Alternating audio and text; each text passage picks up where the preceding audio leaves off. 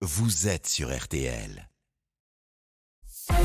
6h, 9h15, RTL Matin. avec Stéphane Carpentier. 9h10 en ce dimanche, un dimanche de vote chez nos voisins italiens, élection législative anticipée, ça fait l'actualité italien qui pourrait décider de confier le pays à une coalition de droite conduite par Berlusconi, Salvini et surtout celle dont tout le monde parle ces derniers jours, Giorgia Meloni, leader de Fratelli d'Italia, c'est l'extrême droite. Ces trois-là ont dominé les sondages d'intention de vote. Alors pour aller plus loin, Ludmila Acon, historienne et spécialiste de l'Italie, nous accompagne ce matin. Bonjour. Bonjour. D'abord, je voudrais comprendre une chose, euh, comprendre ce qui fait que l'Italie pourrait donner le pouvoir à une droite dure, à l'extrême droite, comme je viens de le dire. Quel est le climat dans le pays pour qu'on en arrive là? Je pense que les Italiens ne savent pas à quel sens se vouer. hein. Tout ce qui s'est passé depuis le gouvernement, enfin, la chute du gouvernement Draghi est tout à fait inattendu et n'a pas été compris par les Italiens.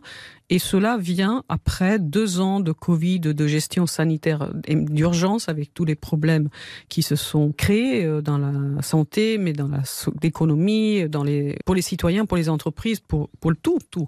Donc, la crise énergétique actuellement domine absolument l'actualité et le quotidien des gens avec euh, des factures d'électricité impayables, avec une Italie qui est dépendante du ga- gaz russe à plus de 40%. Donc, vous voyez un peu que la situation n'est pas aux petites fleurs et, euh, et voilà, et, euh, et au sourire. Alors ça veut dire que ce scénario-là, ce qui pourrait arriver, c'était écrit en Italie, c'est-à-dire que l'extrême droite a jamais été aussi proche d'une victoire.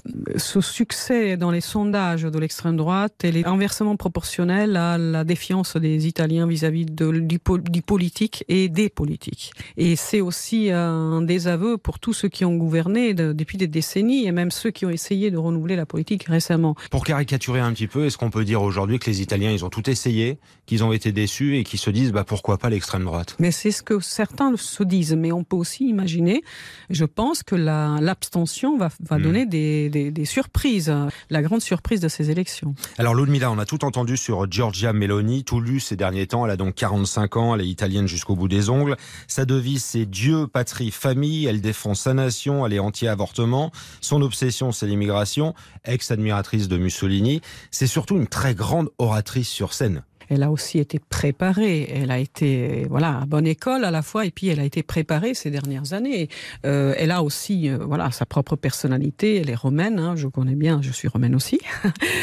et bien sûr, c'est quelqu'un qui essaye d'investir le terrain. Elle se présente comme une combattante. Alors je précise juste, elle ne dit pas ouvertement qu'elle est anti-avortement. Elle le fait comprendre, mais elle le dit pas ouvertement. Tout ce qu'elle dit qui pourrait effrayer, elle ne le dit jamais ouvertement. Mhm. Elle essaye de montrer une, une apparence plus acceptable. Elle a été assez précoce en politique. Vous nous expliquez qu'elle a été préparée justement à ce qui lui arrive aujourd'hui. Première femme euh, du, au Parlement, c'est ça, Oui. italien, hein, euh, au gouvernement. Donc toujours un, un espèce de chemin qu'elle s'est bâti, quoi. À la fois, elle a été précoce. Il y a aussi un parcours qui a qui est aussi romancé. Je l'ai entendu récemment euh, revendiquer, euh, voilà, un parrainage de la part de- du juge euh, Borsellino qui a été assassiné après le juge Falcone. Et je ne sais pas jusqu'à quel point c'est fort possible, Mhm. puisque le, voilà. Mais c'est tout à fait dans l'air du temps. C'est très bien de montrer une, un parrainage du juge euh, Borsellino. Est-ce que jusqu'à quel point c'est vrai? Donc il y a aussi une construction d'un mythe qui se façonne avec elle-même et des aides aussi euh, autour d'elle. Alors en tout cas, elle est en place aujourd'hui. On verra bien si elle l'emporte avec euh, avec son mouvement d'extrême droite. Est-ce que la comparaison, selon vous, est possible aujourd'hui avec la présidente du Rassemblement national, Marine Le Pen? Est-ce que c'est une Marine Le Pen à l'italienne? En fait, Marine Le Pen me fait plutôt penser à Gianfranco Fini comme profil et comme volonté en fait de dédouaner le Front National. Giorgia Meloni me fait plutôt penser à Marion Maréchal. En tout cas, c'est un retour après le dédouanement de- du MSI euh, et l'Alliance nationale, donc un nouveau parti par euh, Gianfranco Fini. On a l'impression que vraiment avec Giorgia Meloni, on revient un peu en arrière, Mhm. à- aux racines, on va dire. Est-ce que si elle prend les, les commandes du pays, ça risque pas d'isoler, selon vous, l'Italie du reste de l'Europe? Ça pourrait euh, tout à fait euh, l'isoler un peu, mais je crois malheureusement que la situation qui nous attend, elle, elle va être explosive tant d'un point de vue économique et social que par rapport à la situation énergétique et internationale.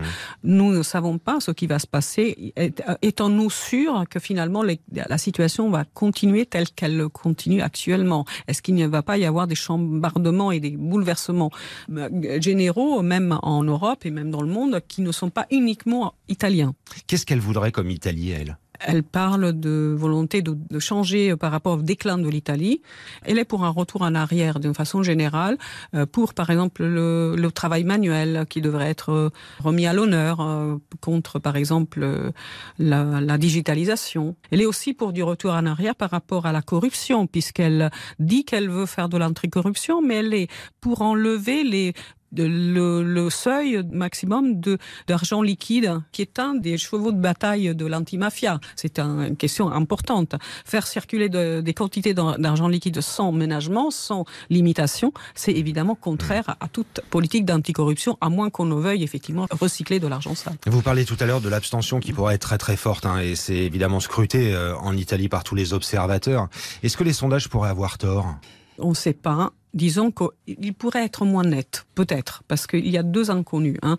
La première, c'est effectivement le taux d'abstention et aussi l'actualité immédiate. C'est-à-dire que nous ne savons pas ce qui peut se passer demain, comme euh, coup de tonnerre dans la situation et italienne et européenne ou mondiale, qui pourrait éventuellement en fléchir. Mais il y a une tendance de fond avec des forces politiques et des forces économiques aussi qui poussent vers cette droite, et notamment vers Mélanie.